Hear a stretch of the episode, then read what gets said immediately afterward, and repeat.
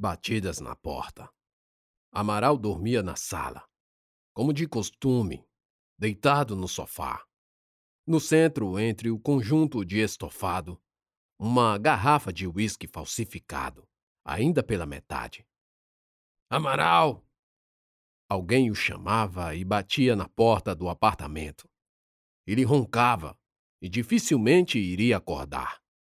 No celular, inúmeras chamadas e mensagens. Números desconhecidos e de pessoas que há muito tempo não tinham contato. Tem certeza de que ele está aí? Perguntou um homem a outro. Os dois estavam no corredor, esperando à porta e quase desistindo. Me disseram que ele acorda tarde. Tarde? Já são quase onze. Um dos homens, que parecia ser policial, perdeu a paciência. Eu vou derrubar a porta. O outro olhou para ambos os lados. Viu que no corredor não havia câmeras. O prédio quase não se mantinha em pé. Paredes manchadas e desgastadas, rodapés caindo, pisos se soltando, sem contar as fissuras e trincas. Mais um pouco se tornariam rachaduras e o prédio seria interditado. O homem chutou a porta. O que porra é essa? Amaral acordou de supetão, caindo do sofá. Não enxergava nada. Desorientado, pôs a mão nos olhos.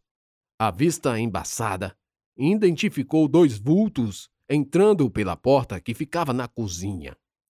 Não tem porra nenhuma para roubar aqui. E vocês não vão querer minhas hemorroidas. Disse para os vultos, enquanto se levantava com dificuldade. Não viemos roubar nada, somos polícia, policiais. Disse um dos homens. Eles entraram com cuidado, tentando evitar pisar nos restos de comida espalhados pela cozinha de dois por dois. Na pia eram pratos por cima de pratos. A sala continuação da cozinha, repleta de sacos de salgados, plásticos e bolsas de supermercado. E uma caixa com uma fatia de pizza de quatro dias esquecida no chão. Da geladeira, aberta por esquecimento, um cheiro de carne estragada dava o tempero que faltava. Polícia! Disse Amaral, sua vista se acostumou à luz. E ele viu que os homens não pareciam meliantes à sua concepção. Olhou para a porta quebrada. E por que não tocaram a campainha? Porra, cadê o mandado? Não temos, disse um deles, olhando para a sujeira ao redor e desconfiado sobre a eficácia do plano que o Departamento de Polícia Civil da cidade decidiu pôr em prática. Eu sou o agente da Civil Alberto. E esse é o Carlos. E estamos aqui porque precisamos de sua ajuda. Amaral se sentou. Olhou para a garrafa de uísque. Pensou em tomar uma dose para afastar a dor de cabeça. Que caralho esses caras querem comigo? Pensou. O senhor é mesmo Amaral? Perguntou Carlos, ainda estava desconfiado de que ele fosse mesmo o homem que procuravam. Não, não, não sou não. Falou e atacou o copo seco. Prepararia uma dose cowboy para amanhecer o dia. Eu sabia, vamos embora. Carlos recuava para a porta. Espera. Alberto pediu. Senhor Amaral, eu sei que é o senhor. Meu pai era um grande fã. Amaral, que já estava com o copo de uísque na mão, pronto para levar à boca, estancou. Piscou algumas vezes. Olhos cansados de catarata. Mãos trêmulas, segurando o copo a centímetros da boca. O cheiro do álcool para afastar o cheiro do esquecimento, do ostracismo. Ninguém lembra porra nenhuma. Pensou e disse: Não sei do que está falando. tornou a dose de uma só vez, que desceu rasgando, aquecendo o esôfago virgem naquelas primeiras horas de jejum. Nem careta fez. Senhor, um homem está agora mesmo na escola estadual, mantendo sete crianças reféns. Está no local onde policiais não conseguem entrar sem o risco de que mate alguma delas. No local onde as janelas estão barricadas. E ele não aceita qualquer negociador. Amaral ouviu, mas não entendeu nada. No fim da fala de Alberto, interpelou. E o que porra eu tenho a ver com isso? É. É que ele só aceita falar com o Jango. Amaral franzinho o senho. O quê? Jango era um personagem de uma radionovela dos anos 50 e 60. Amaral, que agora tinha seus mais de 70 anos, fora a voz que deu vida ao herói das tardes brasileiras. Passou anos dublando a voz, participando de episódios que fizeram sucesso absoluto de audiência. Tentou inclusive a novela na televisão, alguns anos depois, mas a idade e a fisionomia não eram a do padrão exigido pelos produtores. Amaral sempre foi magro, muito magro. Aquela época já possuía uma face fina com um nariz delgado, olhos profundos e nada atraentes. Sua voz era muito bonita, mas hoje não mais tanto quanto devido ao álcool. Não era nem um pouco atraente. E passava longe, por exemplo, de André Filho em beleza e presença. Apesar de dizer que superara o fato, a verdade é que depois do fim de Jango, ele fez poucos trabalhos. Tão poucos que decidiu se ocupar de outras coisas. Aposentando-se, afastando-se da família, e esquecido por tudo e por todos. Quem é esse psicopata? Amaral perguntou a Alberto. O senhor vai vir conosco? Alberto perguntou. Fazer o quê? Me juntar a ele ou laçá-lo? O que você acha melhor? Ainda posso fazer como Zorro. Ironizou e fez um gesto de laço rodopiando os dedos sobre a cabeça. Carlos ainda achava aquilo tudo uma idiotice, mas se manteve paciente. Olha aqui, velho. Ele só quer falar com o Jango. Carlos fez aspas com os dedos. Não custa nada você vir. Tem crianças lá e sim, o sujeito é louco. Se não vai, fale logo, porque não podemos perder mais tempo. Amaral suspirou. Aquilo era uma loucura. Mas a semana tinha sido mais entediante que o normal e que realmente não tinha nada a perder, a não ser a vida que ele já reputara perdida há muito tempo. Ah, tá bom, tá bom. Vamos, eu vou conversar com esse filho da puta. Presumo que não dá tempo nem para tomar banho, não é? No caminho, Alberto explicou toda a situação. Às nove daquela manhã, um senhor de aproximadamente sessenta entrou na escola estadual. Ninguém desconfiou e imaginaram que era algum parente, tio ou avô de alguma das crianças. O homem teve tempo para escolher a sala onde crianças de cinco e seis anos estudavam. A sala é uma das últimas do prédio. Tem apenas um lado com janelas que são protegidas por grades chumbadas, colocadas depois de numerosas tentativas de arrombamento. Antes de entrar e render a professora, juntamente com as crianças, ele deixou no portão do colégio um saco ou mochila, não se sabe ao certo, cheio ou cheia de explosivos caseiros. A bomba de fabricação caseira foi acionada por um dispositivo à distância explodindo e matando o porteiro. Enquanto os alunos fugiam da escola, o homem barricou a única porta da sala, encostando algumas das crianças nela. O grupo de esquadrão tático não teve como entrar, não sem arriscar a vida dos reféns. E a única comunicação é com o celular do próprio sujeito. Estamos tentando identificá-lo. As imagens das câmeras de segurança estão sendo averiguadas, mas já desconfiamos quem ele seja disse Alberto, sentado no banco do carona.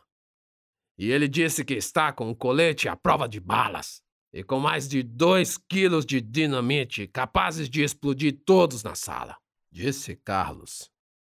Amaral só ouvia. A dose, ainda que uma só, começava a fazer efeito. O alcoolismo se tornara crônico, e qualquer quantidade ingerida por Amaral o deixava o resto do dia bêbado. Ele tentava disfarçar, mas via seu mundo girar ao redor. O senhor entendeu? perguntou Alberto. Sim, mas o que eu devo fazer? Ele nos disse apenas que quer falar com Jango. Acho que deva ser o, o senhor, ou pelo menos o protagonista da novela. Amaral sorriu ele ou você está louco. Só pode. Ninguém sabe mais dessas porras de raio novela. Eu também acho. Carlos completou. Se realmente for quem achamos que é, ele se chama Alvarez, um engenheiro que sofreu um acidente de trabalho há alguns anos. Ele tentou uma espécie de indenização. Conseguiu, mas jamais pôde voltar a trabalhar. Depois se aposentou. Ah, e vocês querem que o deite no divã para curá-lo pela psicanálise? É foda. Amaral resmungou. No mesmo instante, sentiu um calafrio. A dose primeva acabava de ser processada pelo fígado, e a ausência do teor etílico no sangue começava a bagunçar tudo. Ele continuava ébrio, mas sempre precisando de mais. Puta que pariu, vou começar a tremer. Pensou. Sinceramente, não sabemos o que o senhor vai fazer. Essa é uma opção que temos antes de tentarmos algo mais drástico. Alberto disse enquanto Carlos estacionava o carro. O quarteirão inteiro estava isolado. Várias viaturas, ambulâncias e a equipe tática à espera de ordens. Eu daria boa tarde ao senhor, senhor Amaral, disse o capitão Félix. Era o encarregado das operações. Mas a situação lá dentro não está tão boa para essa tarde. O capitão Félix era um senhor negro, alto, cabelo um pouco grisalho e com um bigode ao estilo Danny Glover em Máquina Mortífera. Amaral foi municiado de mais informações. Colocaram nele um colete com pontos de filmagem e captação de áudio e explicaram que Alvarez queria apenas falar com ele. E depois liberaria as crianças e se entregaria. Só isso? perguntou Amaral. Parece fácil, pensou. Mas o calafrio aumentara consideravelmente. Eu eu preciso ir ali na conveniência aqui perto. Não tomei café, preciso comer alguma coisa. Não sei quanto tempo vou ficar lá. Todos ficaram intrigados. Não havia tempo para comer. Mas, senhor Amaral, agora? Disse Alberto. É rápido, é rápido. Amaral já estava se afastando e ninguém podia fazer nada. Os três policiais se entreolharam após virem Amaral desaparecer de suas vistas. Ao entrar na conveniência, Amaral chamou logo a atenção pelo colete que vestia. Algumas pessoas que desistiram de ficar de vigília aos arredores da escola voltaram às suas atividades e agora viam um homem entrando numa conveniência com um colete bege e aparentemente bem agitado. Amaral foi direto ao uísque, daqueles de 250 ml. Pegou, foi ao caixa e ficou esperando a sua vez. E aí, cara, você achou o livro? Amaral ouviu um jovem à sua frente perguntar a outro. Dois alunos da escola que fora evacuada. Eles, que aparentavam serem jovenzinhos de seus 15 ou 16 anos, também esperavam na fila. Aqui, esse aplicativo tem o livro em áudio. Vou te mostrar, disse um deles, colocando para tocar no celular, e do aparelho sair o som. Muitos anos depois, frente ao pelotão de fuzilamento, o coronel Aureliano Buendia havia de recordar aquela tarde remota em que seu padre lo levou a conhecer el hielo. Mas tá em espanhol, cara! reclamou um dos jovens. Eu não sabia, disse o outro, encolhendo os ombros, e tentou se justificar. Deve ser porque o autor é espanhol, sei lá. Amaral ouviu a explicação, revirou os olhos e se intrometeu no meio da conversa. Ele é colombiano. O Gabriel, ou Gabo, é colombiano, não espanhol. Os garotos olharam assustados. Viram o colete, as insígnias de autoridades e se acalmaram. Aí um deles falou: Ah, o mesmo lugar onde o Chaves nasceu. Amaral quase perdeu a paciência, mas tentou se controlar. Não, não, não. O Roberto Bolanios é mexicano. Onde vocês estudaram geografia? Pelo menos sabem a diferença de George Washington e Simão Bolívar. O silêncio dos garotos foi a resposta. Ah, meu Deus, é a vez de vocês no caixa. Pode passar, senhor. Os garotos deram a preferência em razão da aparente e nítida idade avançada de Amaral, que passou, pagou e ali mesmo tomou uma golada. Obrigado. Saiu com a orelha pegando fogo, guardando a garrafinha no bolso interno do colete. Agora sinto pronto.